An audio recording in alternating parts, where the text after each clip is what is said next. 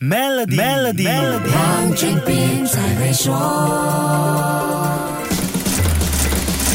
你好，我是黄俊斌。企业加速器 Accelerator 在二零二零年到二零二二年期间，对初创公司的项目投资一直增加。二零二零年的投资项目共有五千八百三十七个，二零二一年提高到六千八百一十九个，去年上升到了七千七百九十四个。最热门的领域是数字医疗，这个答案跟全球大环境有很大关系。根据 CB Insights 的统计，在二零二零年到二零二二年的三年里，全球最活跃的五十大企业加速器对数字医疗项目的投资最多，特别是在二零二零年到二零二一年这段时间，新冠病毒全球大流行促使科技世界加大力度缩小医疗领域的数字鸿沟，短时间、无接触、高效率、更精准的医疗技术是刚需。不过，在二零二二年全球疫情舒缓之后，关注领域转向了金融科技和消费与零售这两大块。这两个领域去年的增长都是双位数的。经济活动开放之后，人们最关注的活动不是旅游就是消费了，所以这两大领域快速增长也是情理之中。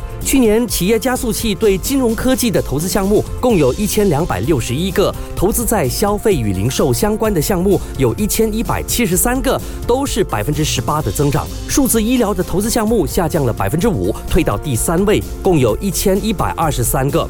能源与清洁技术在去年表现最抢眼，增长了百分之三十，升上了第四位。这也反映了全球重视环境保护的趋势。企业加速器在这方面的投资项目有七百五十八个，受关注的包括能源生产、分配和管理，还有碳检测、可持续性、污染或减少废料技术。说过这些数据，希望能对初创公司更好规划融资方案有帮助。先说到这里，更多财经话题，守住下一集。Melody 黄俊斌才会说。